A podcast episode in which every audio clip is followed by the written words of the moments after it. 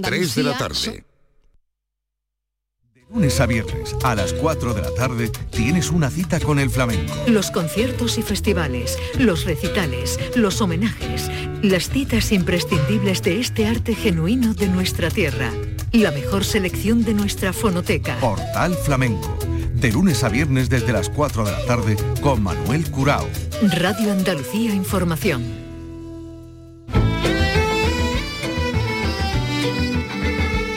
Andalucía es cultura. Con Antonio Catoni. Radio Andalucía Información. Buenas tardes. Los tambores de Calanda han despedido en Madrid a Carlos Saura. En la capilla ardiente está Gema Vélez. Buenas tardes. Buenas tardes. Un genio aragonés que está siendo despedido como un genio aragonés con este rompido de las horas de los tambores de Calanda unos momentos que han sido los más emotivos vividos por la viuda Eulalia Ramón y por todos los hijos, los siete que están aquí en la capilla ardiente acompañando en la última hora Carlos Sauras. El público está entrando a cuenta gotas, no es muy grande el salón de actos de la Academia de Cine y lo que sí han venido a despedir al famoso director de cine han sido Pedro Almodóvar y Pedro Sánchez, el presidente.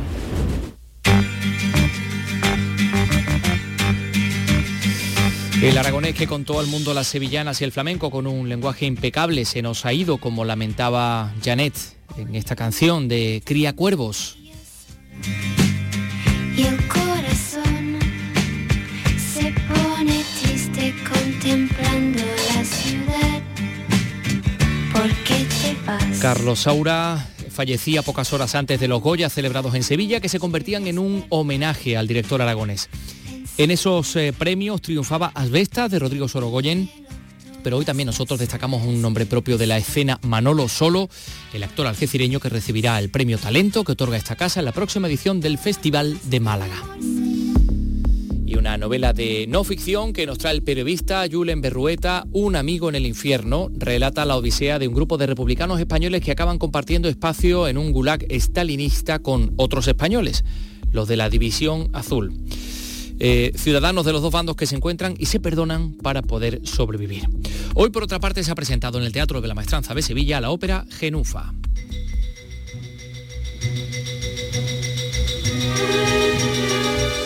Carlos López ha asistido a esa presentación. Carlos, ¿qué tal? Buenas tardes. ¿Qué tal? Buenas tardes. Pues eh, sí, he asistido a esa presentación. El Teatro de la Maestranza programa por primera vez esta ópera del checo Leos Janasek, un título esencial del siglo XX, producido por la Ópera de Amberes.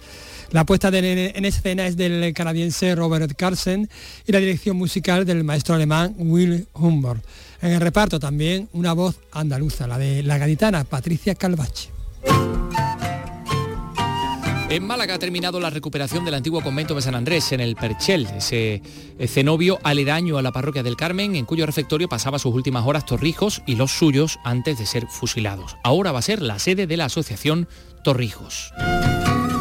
Y hoy comienza en San Roque la muestra de cine Super 8 y 16 milímetros que llega este año a su décima edición. Hasta el jueves van a concursar, películas, 11 películas procedentes de Alemania, Argentina, Reino Unido y España. Esto y muchas otras cosas en este programa que realiza hoy Rocío Saez, auxiliada por eh, Dani Piñero, que anda por ahí también, y también auxiliada por Ryan Gosto, el responsable de la producción.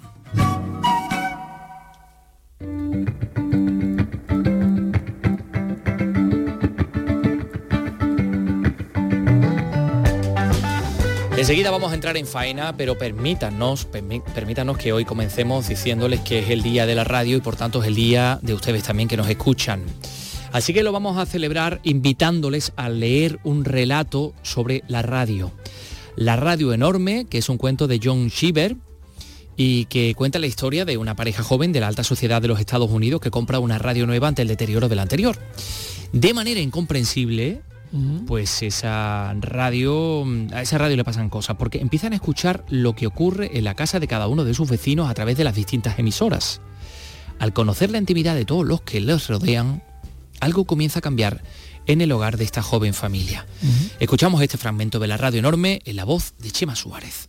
Tenían un aparato anticuado, sensible, imprevisible e imposible de reparar Ninguno de los dos entendía sus mecanismos, ni tampoco el de los restantes artefactos domésticos, Cuando la radio fallaba, Jim golpeaba con la mano uno de los lados de la caja. A veces servía de algo. Un domingo por la tarde, en mitad de un cuarteto de Schubert, la música se desvaneció por completo. Jim aporreó la caja varias veces, pero no hubo respuesta. Habían perdido a Schubert para siempre. Prometió a Irene comprarle una radio nueva y el lunes, al volver a casa después del trabajo, le dijo que había adquirido una. Se negó a describírsela y añadió que cuando llegase le daría una sorpresa.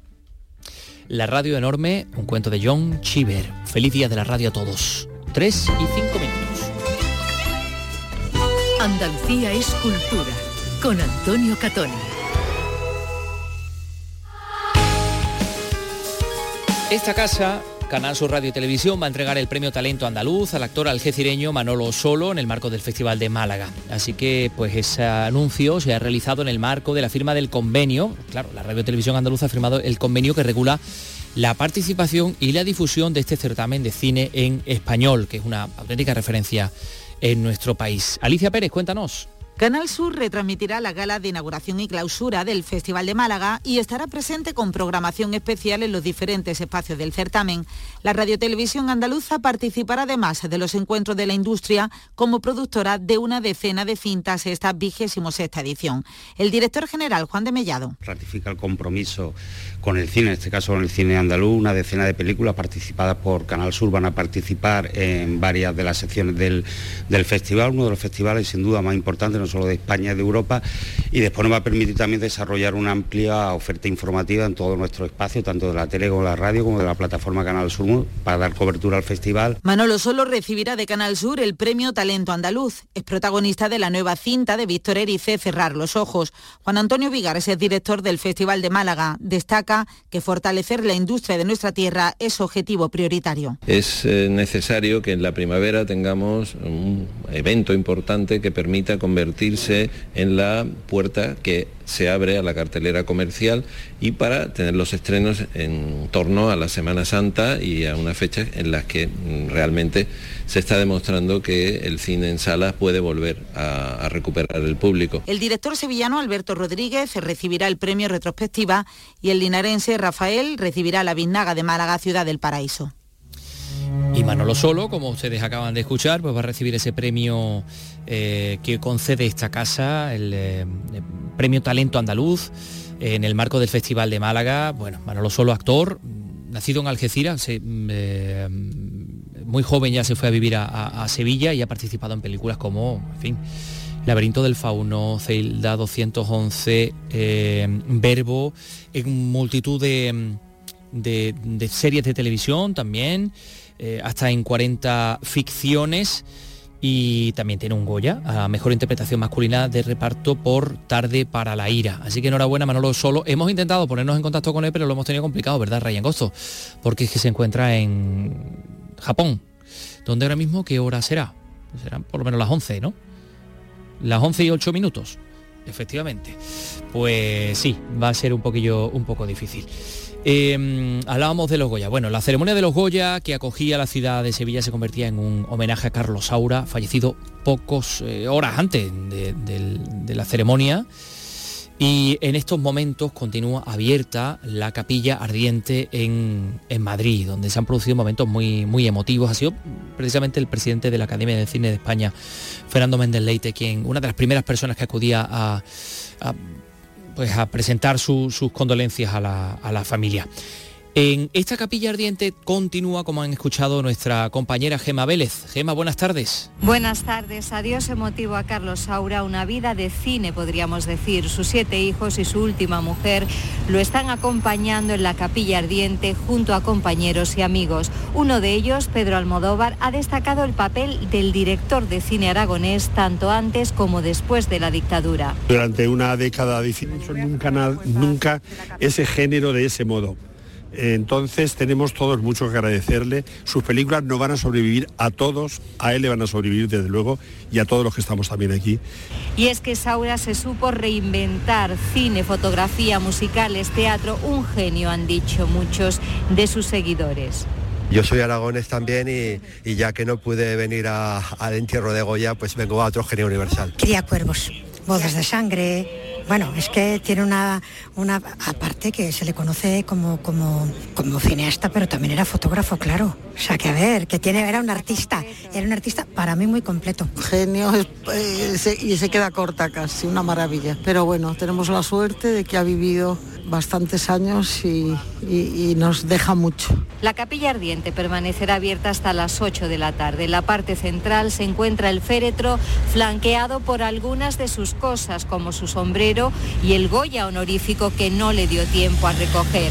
Pedro Sánchez dice que fue un innovador. El que no solamente renovó el cine español, lo abrió al mundo y como vimos en la gala de los Goya, pues hubo muchos cineastas, eh, actores, actrices, directores, directoras, que eh, cuando salían a, recoger eh, el Goya, pues reconocían su legado también en la aportación que ellos han hecho al cine, al cine español. Para el actor Imanol Arias, Saura hilaba tan fino que se inventaba sueños para contar lo no contable. Hay algo que tiene que ver con recrear sueños de la infancia, que te hacen entender cosas de la realidad que no se pueden contar tal cual.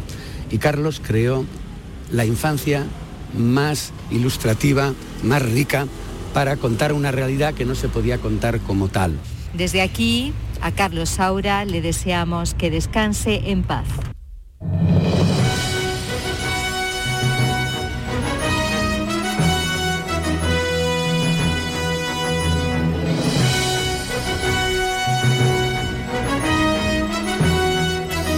De Honor, Carlos Saura, en la pasada edición de los eh, premios, la edición número 37, que como saben ustedes tenía como escenario el Palacio de Exposiciones Fibes. La película Asbestas de Rodrigo Sorogoyen eh, se convertía en la triunfadora de esa gala, se hacía con nueve premios, entre ellos los de las principales categorías. Eh, pues se llevaba mejor película, director, guion, actores protagonistas de reparto. El director Rodrigo Sorogoyen se dirigía durante su intervención al resto de nominados para felicitarles por sus trabajos. Hemos hecho peliculones, hemos hecho historias, eh, no solo estas cinco, como hemos dicho antes, películas muy importantes como, como Suro, como La Consagración, como Un año y una noche. Eh, bueno, creo que tenemos que seguir haciendo este tipo de películas, poniendo todo este amor que ponemos para, para intentar que el público siga viniendo a las salas, a ver si lo conseguimos. También se llevaba el de dirección de producción para la onubense Manuela Ocon, pareja del realizador y con quien ha trabajado en todas sus películas por las que había sido hasta cinco veces nominada. Lo comparto con mis compañeras nominadas, que hemos sido cinco mujeres, seguro que fuertes, valientes y muy cómplices en esta gala. Eh, para Elisa, Carmen, Sara y María Jesús. A Gervasio Iglesias, muchas gracias Gervás. Y a todo el equipo técnico, porque además de ser de los mejores, son mis amigos. Un besazo. Alberto, muchas gracias por todo. Cinco Goyas se llevaba modelo 77 de ese Alberto al que mencionaba Manuela Ocon, de Alberto Rodríguez, se llevaba el de maquillaje, peluquería, vestuario, efectos especiales, dirección de arte. El de actor revelación eh, se ha llevado la consagración de la primavera de Fernando eh, Franco. Alcarrás ha ido de vacío, ha tenido tres premios, cinco lobitos, su realizadora el de dirección novel, Laia Costa, el de actriz protagonista y Susi Sánchez, el de reparto. Bueno, pues como les decíamos, la gala se convertía en un homenaje al recién fallecido Carlos Saura. Escuchen a su hija Ana. Que tenemos que potenciar la cultura, que no entiende ni de ideologías ni de colores, que es nuestro legado y es nuestro futuro y es en lo que ha trabajado él toda su vida y ha luchado muchísimo por ello, independientemente de las piedras que tuviese el camino y creo que es un ejemplo de vida para todos nosotros, desde luego para nosotros que hemos tenido la suerte de estar con él hasta el último momento. Le tocaba entregar el Goya de Honor a Carmen Maura, a la gran Carmen Maura. Y lo que me da súper pena es no haberle podido decir todo esto a él porque yo creo que él no tenía ni idea de la marca que me había dejado como actriz para siempre. Así que hoy entregamos el Goya de Honor de la Academia de Cine al maravilloso Carlos Saura. Y hasta Juliette Binoche, Goya Internacional, lo recordaba cantando ese Por qué te vas de eh, Janet, que se convertía en una de las canciones de la película Cría Cuervos del año 1978. Juliette Binoche, eh, agradecida también por este premio Goya. Ce Goya este ne revient pas a moi, Juliette. No, no, no. No es para mí, no es para Juliette. Au désir brûlant.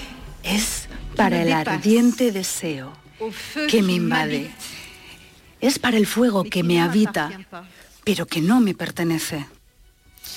Una ceremonia que servía para poner de manifiesto el buen momento que atraviesa el cine español, así se expresaba el presidente de la Academia, Fernando Méndez Leite. Parece ser que hemos llegado por fin al acuerdo de que el cine español pasa por un buen momento, un cambio de ciclo que ha supuesto el respeto del público, el reconocimiento de la crítica y premios en los más importantes festivales del mundo y una notable mejora en los resultados de taquilla de nuestras películas. Asistencia, por supuesto, de representantes eh, políticos. Escuchábamos al presidente del gobierno, Pedro Sánchez, hace un momentito referirse también a la gala de los Goya. Eh, el presidente de la Junta, Juanma Moreno, ha ofrecido a Andalucía como sede permanente de los Goya. Le he hecho una oferta ahí al presidente de la academia, pero me dice que hay que moverlo un poquito, pero creo que en Andalucía hay calor, hay cariño, se lo pasan bien y los que vienen de fuera y yo soy, vamos, yo aspiro a que sea sede permanente de esta gala de los Goya, ¿no? Ojalá podamos seguir. Llevamos cuatro ediciones entre Málaga y Sevilla y ojalá podamos seguir en un futuro. Y el alcalde de Sevilla, Antonio Muñoz, esta mañana pues estaba pletórico. Éxito en cuanto a la organización y éxito también en cuanto a la repercusión nacional e internacional de la ciudad. También ha supuesto un espaldarazo importante a nuestra industria audiovisual. Hemos dado muestra, una vez más, de una enorme capacidad para organizar un evento como los Goya. La satisfacción por parte de la Academia y del Ayuntamiento es terreno abonado para repetir por tercera vez los premios Goya en Sevilla.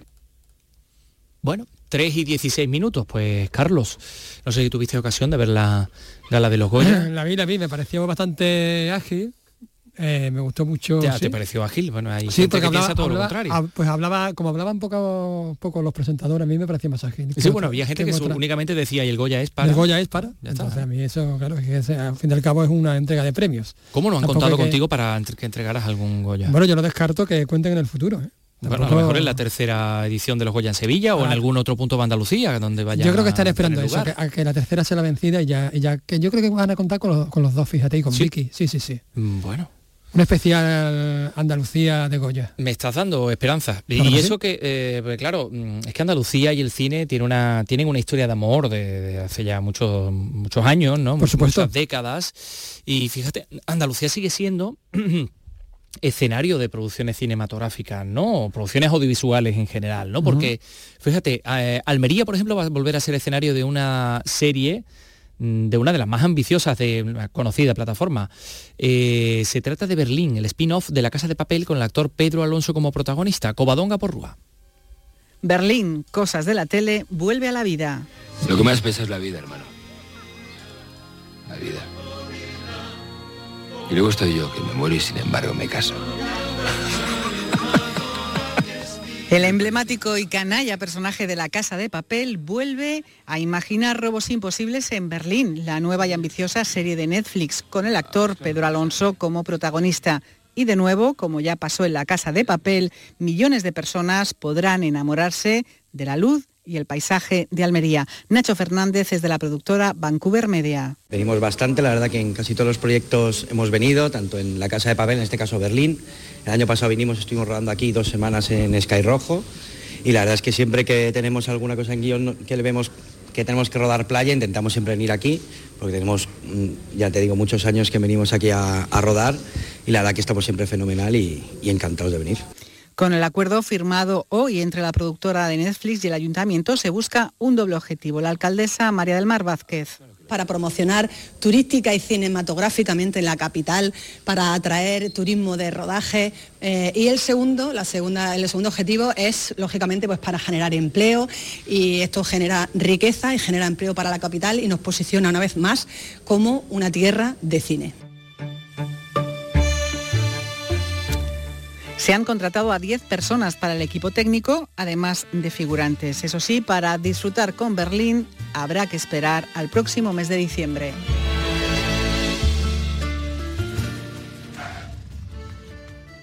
O sea que ahora se está rodando y habrá que esperar a diciembre para poder eh, verlo. Eh, lo que sí comienza ya hoy mismo en San Roque es un festival de cine muy especial, Carlos. Cuéntame. Tú seguramente tendrás películas de Super 8, Sí. aunque eres insultantemente joven. Sí, sí, sí, muy joven. Eh, jovenérrimo, pues tendrás eh, películas de Super 8 que, digamos, documentan toda tu infancia. Sí, efectivamente, documentan mi, infancia desde hace 15 años para acá. Y que luego estarán seguramente en un futuro incluidas en la Casa Museo de, Carlos López, en, Camas. Bueno, no lo descarto, ¿eh? ¿eh? No, yo tampoco lo descarto, lo descarto. Por eso precisamente te lo cuento, porque hoy comienza en San Roque la muestra de cine Super 8 y 16 milímetros, ¿sí? Eh, que llega este año ya a su décima edición. Fíjate.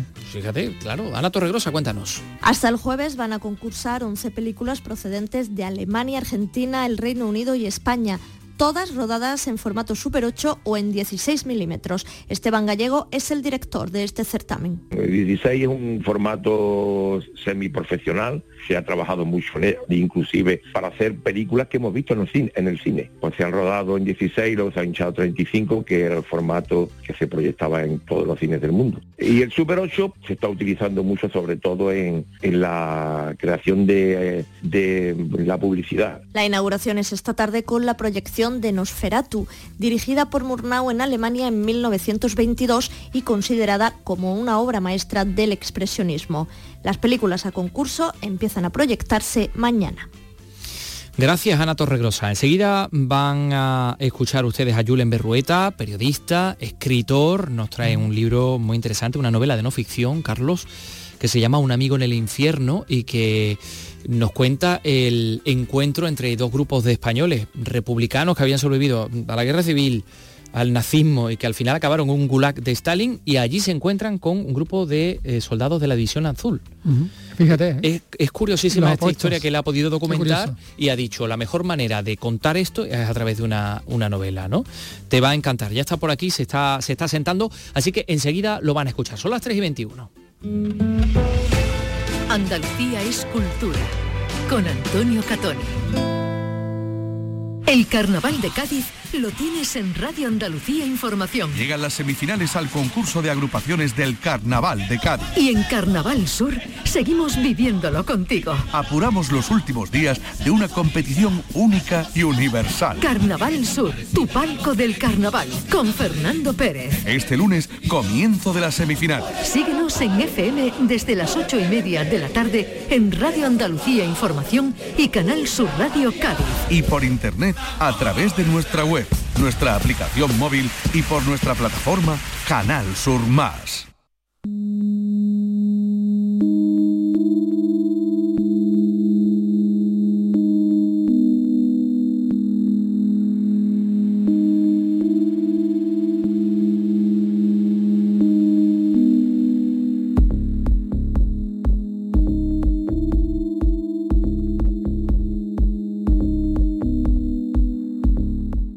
Julen Berrueta Magariño.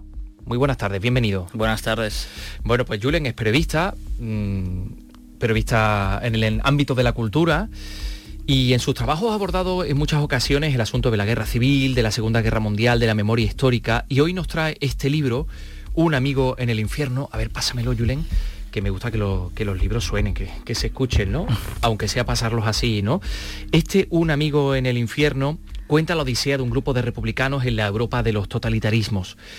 Eh, supervivientes de la propia guerra civil, después pasaron por los campos de refugiados de San Ciprien, de Le Barcaré en Francia, sobrevivieron al régimen colaboracionista de Vichy, también en Francia, y al nazismo, y que llegan a enfrentarse también al horror de los gulag donde Stalin purgaba a los disidentes, a los disidentes de su régimen.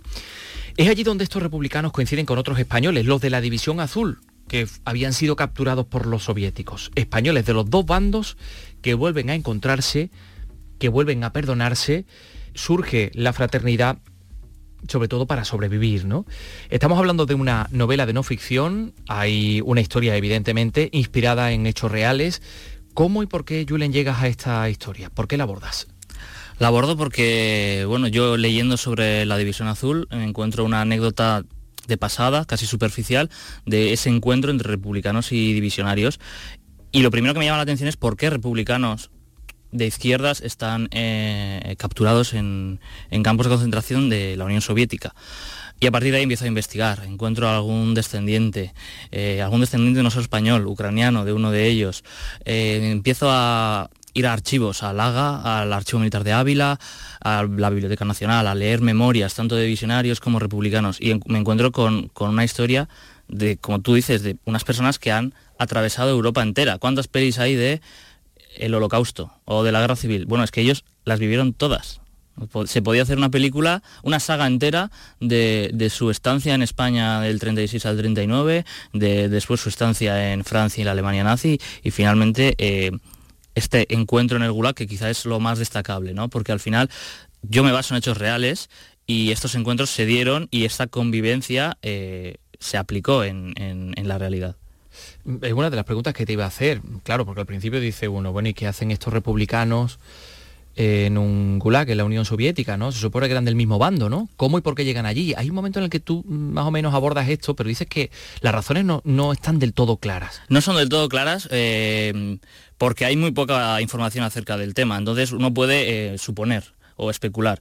el hecho es que en Berlín, en la caída de, la, de Berlín, eh, cuando llega el ejército rojo, los republicanos quieren aportar su granito de arena. Han estado allí trabajando como esclavos para el Tercer Reich, para el régimen nazi, y quieren aportar su granito de arena. ¿Cómo? Asaltan la embajada franquista.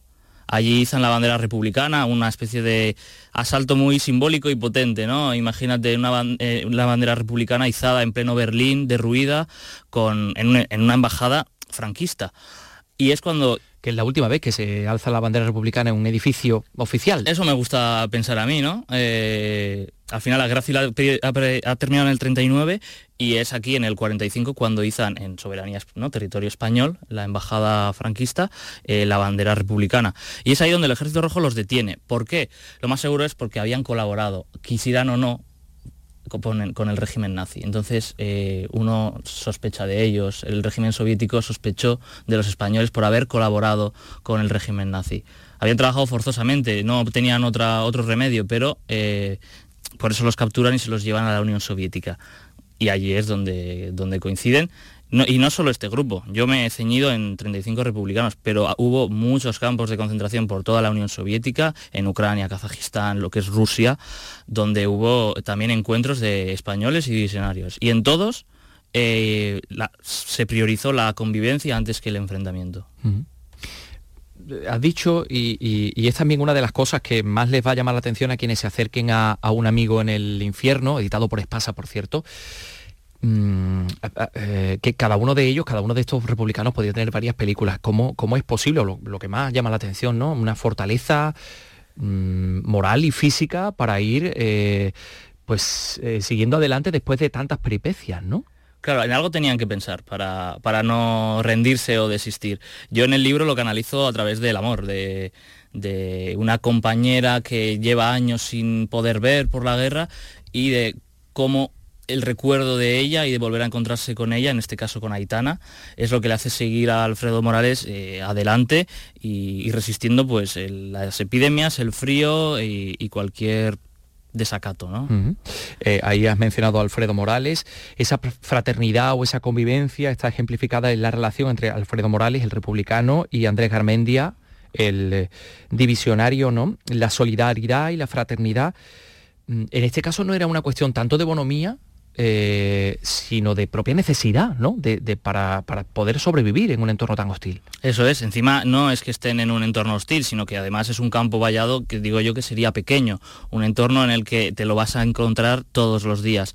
Y al final eh, yo yo digamos que lo adapto a través de, esas conversaciones que tienen entre ellos, cada uno desde su punto de vista, eh, se echan en cara lo que ocurrió años atrás cuando realmente están echando en cara lo que hicieron otros, porque ellos nunca coincidieron. Es algo que pasa mucho con la guerra civil, echar en cara a, otro compañero lo que otra persona hizo, lo que un tercero hizo hace 80 años. Y eso es lo, lo, llevo a cabo a través de la conversación de, de ellos dos. Estas estas reuniones se dieron, esta convivencia se dio y, bueno, es un poco lo que intento destacar del libro y lo que lo hace quizá más interesante. Eh, los berlineses son esos republicanos que, llevan ese nombre de muy diferente origen. Eh, originalmente eran 34, aquí son 13, tú te has elegido este número, se encuentran con los divisionarios en el, en el Gulag. Em, no era comparable, dice, este tipo de, campos de concentración a los campos de exterminio nazis, ¿no? Como, no sé, Auschwitz, Birkenau y, todas estas cosas, ¿no? Pero ¿cómo y, mm, eh, has descubierto que era la vida en, este sitio? Porque estaban sometidos a unas condiciones de trabajo forzados que realmente eran, eran durísimas, ¿no? Sí, eh, sobre todo eran duras por las condiciones también meteorológicas, y, pero hay que tener en cuenta, esto con muchos matices, que el, Gulag tenía ciertas, podríamos decir, libertades eh, dentro de su, de su programa, de su organización, de la disciplina que se llevaba a cabo con libertades. Yo no quiero decir que, que eso fuera un hotel, ni mucho menos. O hay, hubo entre un 15 y un 30% de los españoles murieron en esos campos. Por mm. tanto, era realmente duro. Pero esa disciplina que vemos en las películas eh, de alemanas, eh, de los campos de concentración nazis, en la Unión Soviética no era así, hasta el punto de que hasta los guardias muchas veces tenían ciertas condenas y por eso estaban allí ejerciendo de guardias. Era un, complejo mucho más complejo eh, que los campos de exterminio nazi. De hecho, la diferencia primordial es que el, el propósito final es la reeducación del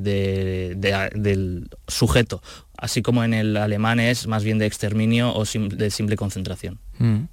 Y aquí hay una situación diferente. De hecho, uno de los personajes eh, que tiene cierta condescendencia con los republicanos y con los divisionarios es, un guardia, ¿no? El que le proporciona algunos materiales para que ellos, eh, bueno, pues puedan escribir, ¿no? Eso es, sí, les da libros que ha leído previamente, les proporciona, bueno, habla con ellos, pero esto se dio, eh, se dio siempre. Al final todos somos humanos y, y estas, digamos, estos vacíos de lo que del, trabajo que tenían que llevar a cabo, pues existen. Al final uno tiene que convivir, probablemente incluso en los campos nazis, alguno le dirá un pitillo para fumar a otro. Esos temas humanos pues se daban y era la normalidad. Entonces he querido también, digamos, meterlo en el libro como normalización de la vida allí. Mm. Bueno, cosas que también pasaban en la propia guerra civil. Hay muchos relatos de eh, momentos de noche en plena contienda donde unos de un bando y otros de otro bando se juntaban para fumar cigarrillos, ¿no? Con lo cual también podría haber pasado esto pues en un lugar como este, ¿no? Eso, eso incluso eh, se habla de Sánchez Mazas que lo iban a fusilar los republicanos y, uno de ellos lo, deja suelto y al final sobrevive a la a la guerra porque un republicano no, lo ha fusilado. Eso se ha dado mucho. O el famoso encuentro de fútbol en la Primera Guerra Mundial. Exacto. De eso hay muchísimas anécdotas. Mm. Eh, un libro en el que tú eh, eh, optas por la, por la, por la ficción, mm, es decir, novelarlo.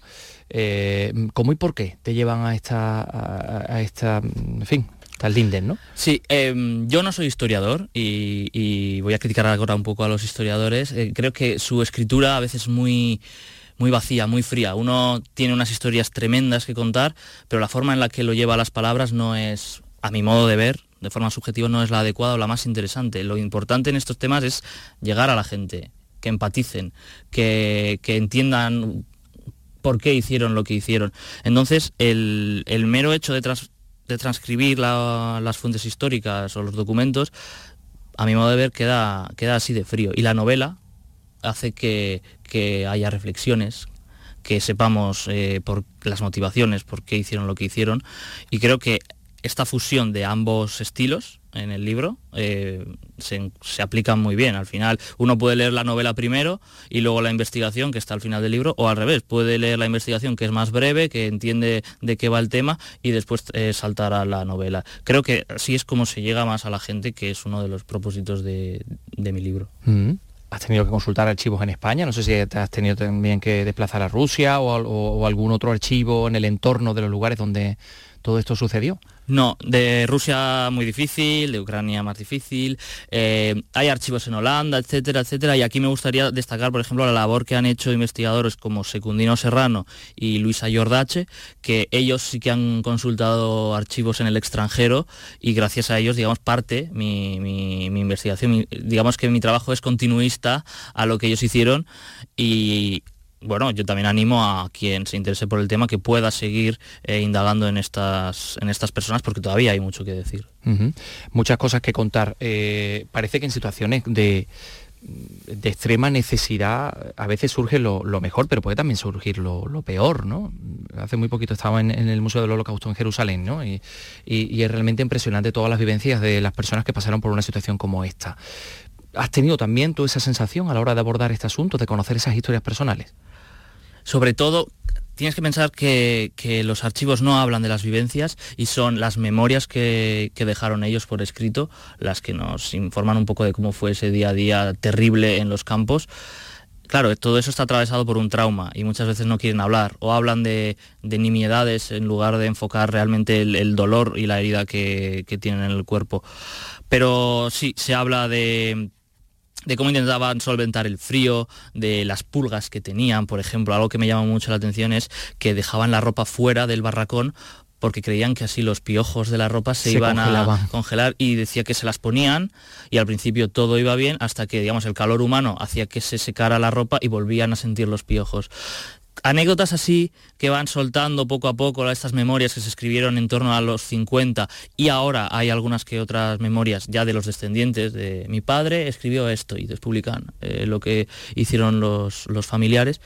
Es donde yo he encontrado pues verdaderas eh, anécdotas que adapto al libro de forma diferente pero cosas posibles que no probables. Y luego eh, Mm, no sé si todos ellos, pero muchos de ellos fueron regresando a España en ocho barcos a partir del año 1954. ¿Cómo le fue a esos republicanos que mm, algunos regresaron también a España? No sé si el hecho de haber pasado por un gulag soviético un poco ya los acreditaba como españoles de bien y eso les daba la posibilidad de regresar. Esa era la intención, o eso era lo que querían pensar al llegar se les someten a interrogatorios, al final les dejan vivir con normalidad, pero siempre con un ojo sobre ellos, es decir, la policía los seguía, etcétera, etcétera. Quizá por eso la mayoría se quedó en la Unión Soviética, por miedo a lo que podía pasar en España. Y los que regresaron, eh, incluso algunos decidieron marchar otra vez, o a la Unión Soviética de vuelta, o a Francia o otros países, porque no, no se encontraban en España. Eh, cómodos. Y no solo por las autoridades, sino que pasó mucho de en pueblos pequeños que volvía el, rojo y, no les daban trabajo, no le dejaban adaptarse, era una especie de paria en la sociedad. Entonces eh, ahí hubo dificultades, un poco de todo. La mayoría, insisto, en que se quedó en la Unión Soviética como hombre libre, digamos, eh, donde rehizo sus vidas, hicieron familiares nuevos, por ejemplo, el, el hombre que mencionaba antes, que es un descendiente ucraniano, es descendiente ucraniano porque, la, porque, porque se casó en Ucrania, tuvo hijos en Ucrania y, el nieto pues ahora mismo, hasta donde se sabe, vive en Ucrania. Ah, y, ha, habido algún caso en el que, bueno, pues esos amigos, entre comillas, o gente con la que estaban conviviendo, que eran del otro bando, de la División Azul, a la hora de la Vuelta a España, presentó algún tipo de aval para que estos republicanos pudieran no sé, hacer una vida más o menos normalizada. Hubo gestos, eh, no sé si institucionales o mediante un papel escrito, pero sí hubo gestos eh, de, intentar ayudarlos. Eh, las hermandades de la División Azul, por ejemplo, colocaron laboralmente a, republicanos, por ejemplo. Entonces, hubo ciertos, ciertas ayudas a, algunos de ellos. Bueno, pues una historia realmente interesante y fascinante. Te tengo que, confesar que de alguno, del punto de vista mm, personal también me parece algo eh, interesantísimo. Mi abuelo estuvo en San Ciprián, en, ese campo de concentración en Francia, Le Barcaré y pudo regresar a, España por otras cuestiones. Pero aquí hay la historia, aquí está la historia de muchos de, muchos de nosotros, de, nuestra, de nuestra propia vida, ¿no? de toda esa herencia que hemos, que hemos recibido. Es un amigo en el infierno Julen Berrueta, La Odisea de un grupo de republicanos por la Europa de los totalitarismos, editoriales Pasa, una historia que merece la pena conocer. Muchísimas gracias, Julen. Gracias a ti.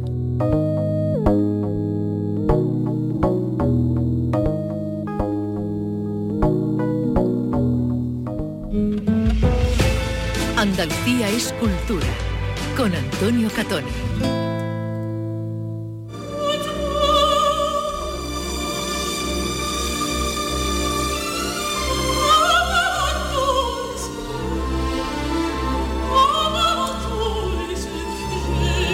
Es la ópera Genufa de Leos Janacek.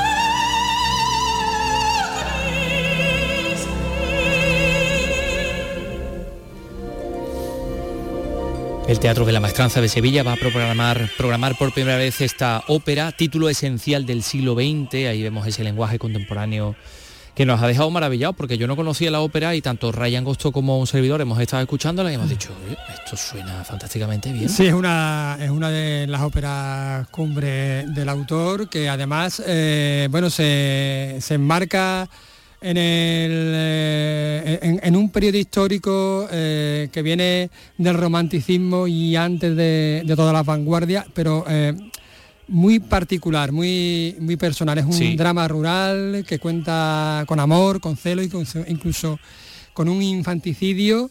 el reparto incluye los nombres de Annetta Eichsvold, Peter, Peter Berger o la soprano gaditana Patricia Calvache, que es mucho más fácil de decir, que interpreta a Varena. Sí. He podido hablar con varios de los, de los protagonistas, vamos a decir, de, la ópera. Eh, vamos a hablar primero, vamos a charlar con, con Patricia, con Patricia Calvache, que habla sobre esta obra tan especial y sobre su papel.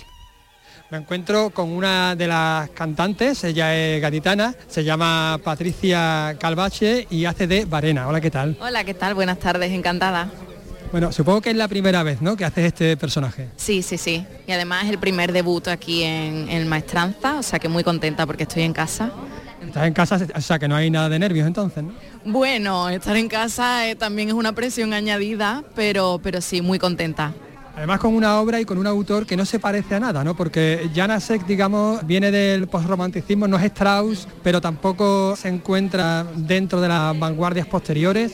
Exactamente. Bueno, yo obviamente no había cantado nunca nada de, de y ha sido, o sea, un descubrimiento para mí impresionante porque es una obra súper, súper humana.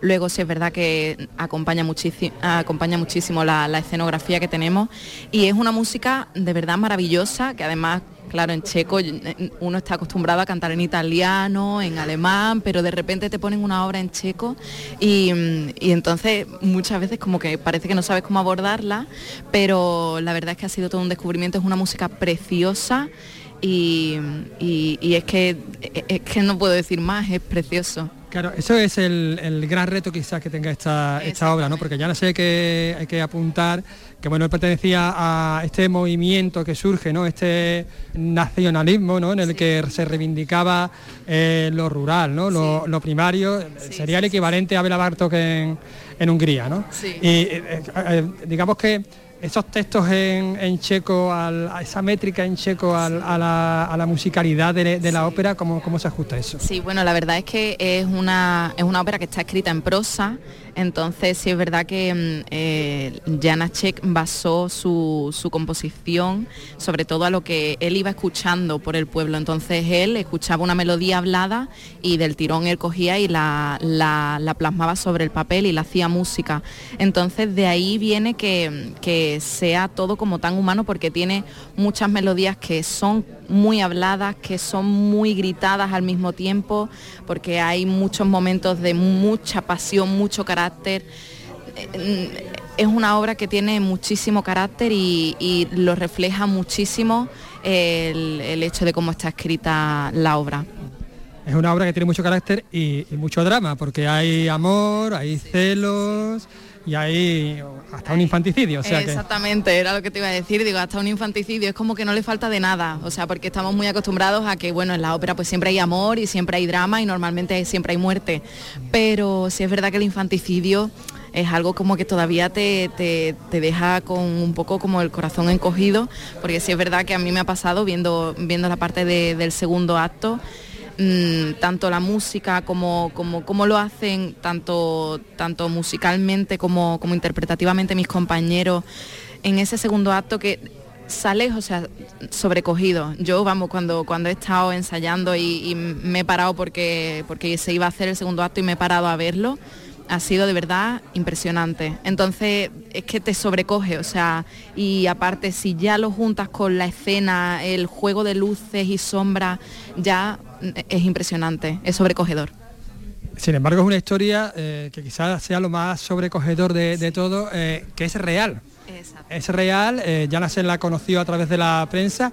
Es una historia paralela, curiosamente, a, lo que ocurrió con Boda de Sangre de, Federico. ¿no? Federico está en Argentina y conoce ese suceso cercano a, a Granada, en Almería, en un cortijo de Almería a través de un recorte de prensa, 34, 35 años después de, que se estrenase esta ópera. Son, este, eh, son curiosos, ¿no? Esta, estas historias que beben de la realidad. Sí, la verdad es que muchas veces, o sea, la historia se repite, entonces sí es verdad que, mm, que hombre, es un dato muy curioso que, que, ya te digo, además una, una de otra cosa curiosa que pasó durante la composición de la obra es que mientras Janache que estaba componiendo esta obra, eh, falleció su hija, entonces es como algo que todavía quizás le da un punto más teatral y, y más humano todavía a la obra. Aseguraba el director que era el director de escena que era su, su obra más teatral, ¿no? que era puro teatro cantado. Sí, sí, sí, sí, absolutamente. Es que era lo que, lo que decía Robert Carson, que bueno, él, es maravilloso, y, y, era lo que decía que realmente, o sea, no le hace falta nada más porque ya está realmente todo escrito. O sea, lo dice todo, la música, el texto, eh, las partes habladas, o sea, lo dice todo. Por eso mmm, él, como decía, ha querido hacer una cosa muy limpia, una escena muy limpia, porque es que no le hace falta nada más. Y entonces muchas veces menos es más. Así que, que es maravilloso. Bueno, por eso vamos a tener oportunidad de verlo este jueves en el estreno, aunque mañana ya va a haber un preestreno para jóvenes, ¿no? Exactamente, sí, mañana hay un preestreno para, para jóvenes eh, menores de 30 años, las entradas salen a 10 euros. Y bueno, es la primera vez, creo, que, que, se hace un preestreno aquí en el Teatro de la Maestranza y pienso que es una gran oportunidad para acercar al público joven. O sea que, que, animo a, todo, a todos los jóvenes que vamos por 10 euros, pues mira, además el día de San Valentín está estupendo y es un plan que podemos hacer distinto, a lo mejor con la pareja o con una amiga o es un momento muy, muy bonito para, para ir a la ópera. Jóvenes como esta talentosa cantante gaditana que tengo a mi lado, Patricia Calvache, que va a interpretar Varena. Muchísimas gracias por atendernos. Muchísimas gracias a ustedes.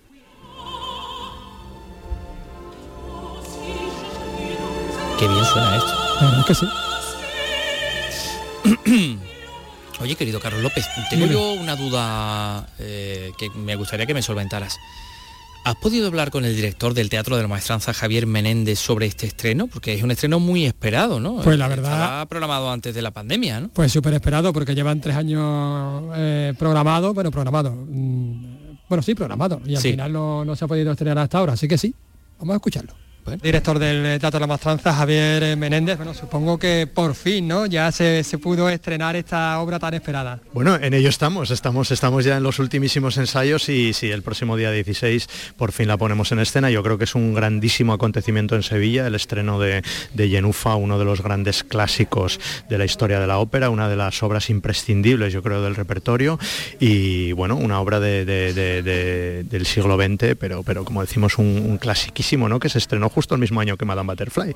Así que 1904, 1904 como decíamos, un, un, un, mes antes, Genufa es de un mes antes que, que Butterfly, pero un, un, obrón, un drama rural verdaderamente impactante, con una carga emotiva fascinante, en una producción que yo creo que es de, de, de lo mejor que se, que se, ha hecho, que se ha hecho jamás, con uno de los grandes de la dirección de escena como es Robert Carson y un estupendo cast de cantantes que no solo funcionan a nivel musical, sino que teatralmente te dan ese, ese drama de, de, de, la manera más honesta y más sincera, ¿no? como requiere la música de Jana Chequi. En ese sentido creo que tenemos que estar no solo muy contentos, sino muy orgullosos de poder presentar una obra a este altísimo nivel de calidad aquí en Sevilla.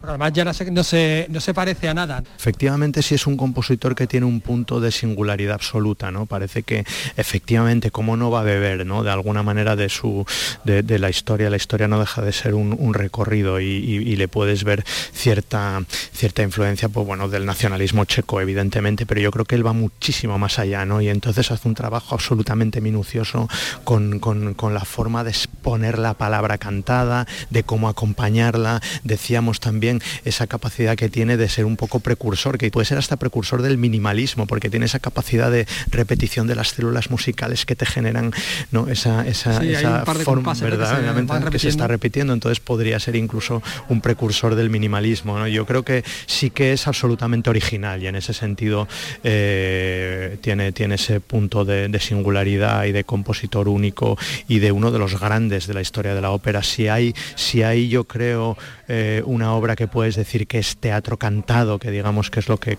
es lo que realmente define, define a la ópera, yo diría que Yenufa es absolutamente uno de los ejemplos más, más, más auténticos y más singulares ¿no? de lo que es el teatro cantado, que, te, te arrolla desde el punto de vista de la emoción que no nos falte de nada en esta obra. No, la verdad que es un drama tremendo, ¿no? Pero, pero bueno, lo, cierto es que todo viene a ser una consecuencia de una sociedad absolutamente cerrada, opresiva, ¿no? Que te hace reaccionar, bueno, pues Kostelnitsa, que es la que ejecuta ese infanticidio, en realidad ella cree que lo está haciendo por el bienestar de su hija o de su hijastra, en este caso que es Yenufa. Ella cree que la única fórmula que tiene Yenufa de tener una vida medianamente eh, digna y una vida bonita, ¿no? en una, en una sociedad como la que vive es deshaciéndose de ese hijo ilegítimo. O sea, Kostelnica mm, no, e, es, efectivamente es una asesina, pero tiene unas motivaciones, lo que comentábamos antes, ¿no? La gente no es mala ni buena, simplemente eh, es un poco una consecuencia de un entorno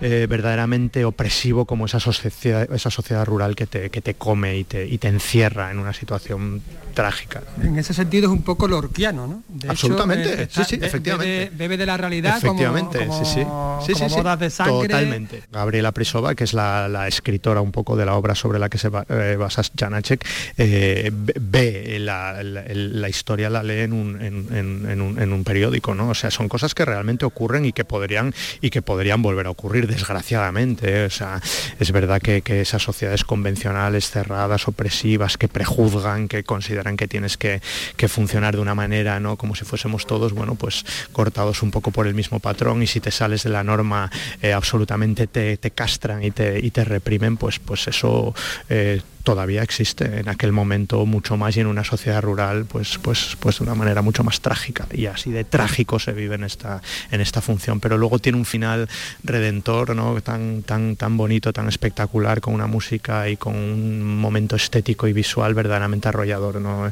solo solo esos últimos tres minutos de música vale la pena ver toda la función. Solo por eso pero bueno la obra en sí es toda maravillosa y la gente lo va a disfrutar muchísimo bueno, pues Javier, vamos a redimirnos, ¿no? Vamos a venir a ver a ver esta obra de, de Janasek, Janufa, que se estrena el jueves, aunque mañana ya hay un preestreno para jóvenes. Efectivamente, mañana hacemos un preestreno para menores de 30 años y bueno, yo creo que van a quedar verdaderamente impactados, impactados, porque, porque los jóvenes además se enfrentan al arte con una mentalidad muy abierta, ¿no? Y yo creo que en ese sentido van, van a quedar muy, muy impresionados, muy impresionados vamos a venir a, impresionarnos, a emocionarnos. Muchas gracias. Un placer. Gracias a vosotros. Me ha dado la impresión, querido Carlos, que te has incluido un poco en el colectivo de los jóvenes de menores de 30 años. Por supuesto que sí. El último comentario que les ha hecho a Javier Menéndez, ¿no te da ¿Acaso, ¿Acaso lo dudabas? Vamos a ver, vamos a ver. Si aquí la única que pertenece a ese colectivo es nuestra realizadora Rocío Saez. bueno, y yo también. ¿El espíritu? Eh, bueno, sí, por ahí te vas a escapar, de espíritu. Oye, me he quedado con muchísimas ganas de escuchar a Ángeles Blancas. Sí, eh, precisamente eh, interpreta a Constenicia, esta ah. malvada, tampoco es malvada, ¿no? la que mata al niño. La que mata al niño. Ah. Oye, ¿qué te parece si la escuchamos el jueves, que es el día del estreno? Venga, vale. ¿Vale? Porque es que como tenemos más cosas, así que vamos a seguir con... Ahora nos vamos a meter en, estos minutillos con el asunto patrimonial, que es muy, muy interesante. Son las 3 y 53. Bueno, vamos a ver, vamos a ver. Mm, Tú sabes Carlos, dónde está el Perchel? En Málaga. Claro, está la parroquia del Carmen, el chiquito. Bueno, pues eh, la parroquia del Carmen no es otra cosa que el templo de un convento que está como separado del convento, ¿no? Porque claro, después de la desamortización, pues aquello, el convento se quedó como un poco, tuvo varios usos y la iglesia pues se quedó como templo, como parroquia del Carmen. Bueno, pues ese convento que se llama el convento de San Andrés ha sido ya completamente recuperado y restaurado. Seis años de rehabilitación, 5,6 millones de euros un emblemático edificio de origen eh, en el siglo XVI, aunque se va haciendo muchas cosas a lo largo del tiempo, que acoge espacios destinados a distintas asociaciones. Entre ellas está el Centro de Interpretación de Torrijos.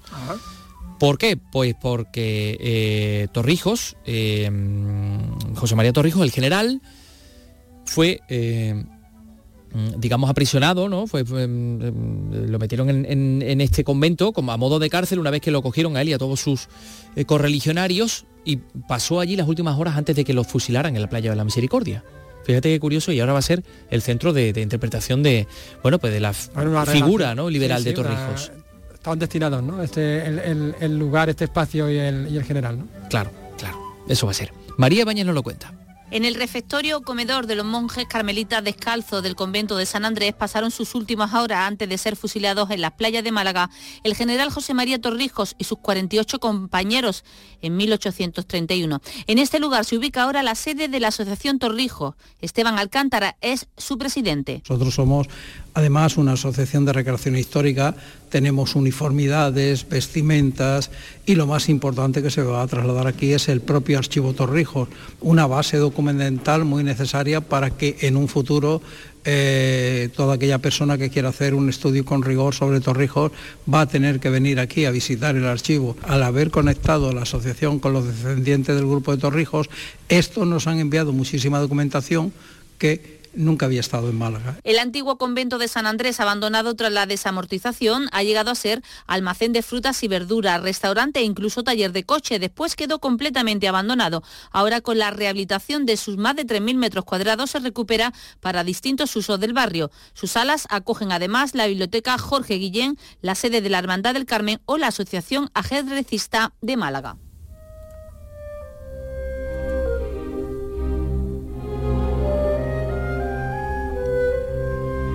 El miserere de Hilarión Eslava, Real Orquesta Sinfónica de Sevilla.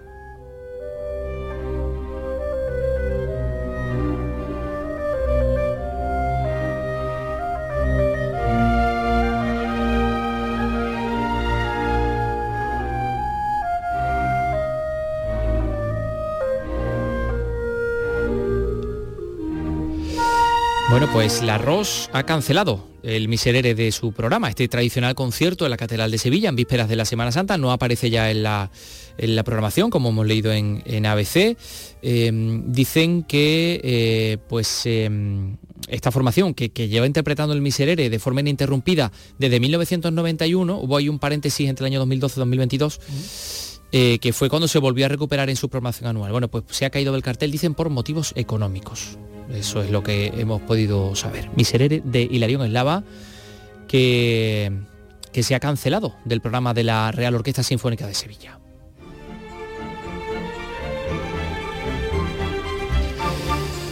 Y la iglesia de la Magdalena de Jaén, que es la más antigua, las bóvedas han empezado a resquebrajarse. Su torre octogonal se va venciendo milímetro a milímetro debido a su escasa cimentación y esto está también afectando al resto del templo. Qué pena. Sí, los técnicos están vigilando la evolución de las grietas y el obispado ya tiene sobre la mesa diferentes soluciones. Vamos a ver qué nos cuenta César Domínguez.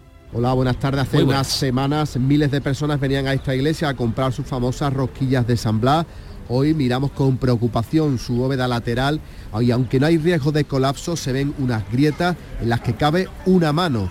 Juan Raya es el párroco de la Magdalena. En año y medio he visto como las, grietas que hay, ¿no? Han, han aumentado. Peligro inminente no hay, pero mm, si no se actúa así, claro. La gente sabe que estamos vigilando y que tal y ya está. Las grietas se vigilan y se ha investigado el subsuelo en una zona de manantiales subterráneos. Y lo que se detecta es un escalón en la cimentación entre la iglesia y su torre construida un siglo después. Antonio de Toro es el arquitecto del obispado de Jaén. La cimentación de la torre no tiene tanta área de reparto como el resto de los muros de la fábrica del templo y entonces puede haber habido un pequeño giro que se manifiesta en las grietas que hay en la misma y que haya dado lugar, bueno, pues por tracción a que la cubierta esté empujando a, a la cabeza de los muros. Hablamos del primer templo cristiano tras la toma de Jaén por Fernando III, iglesia con vestigios árabes y romanos, un bien de interés cultural. La Madalena de Jaén. Qué miedo, ¿no? Una mano. Sí, una mano Uy, que uy, cabe en la grieta. Esas zonas que hay muchos manantiales, ya sabes que ahí está el manantial de la Malena, que es el origen de la leyenda del lagarto de Jaén. Estaba allí escondido, en el- reclamaba un- su comida. ¿Cómo estaba escondido? ¿Cómo estaba? Eh, estaba escondido dentro de ese, de ese manantial. Ajá. Sí. Manantial de la Malena. Y hay una reproducción, una estatua del Sí, sí, del lagarto, sí. sí, sí, sí, sí.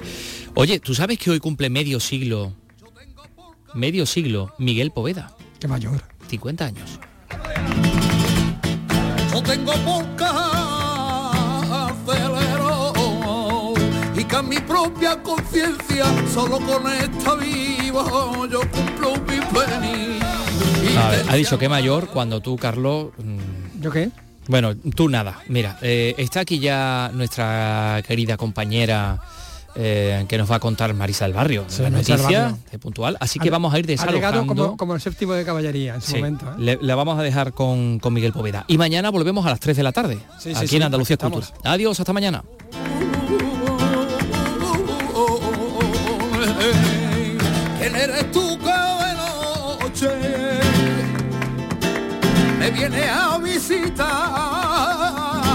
Soy aquel que mataste y no te puedo olvidar.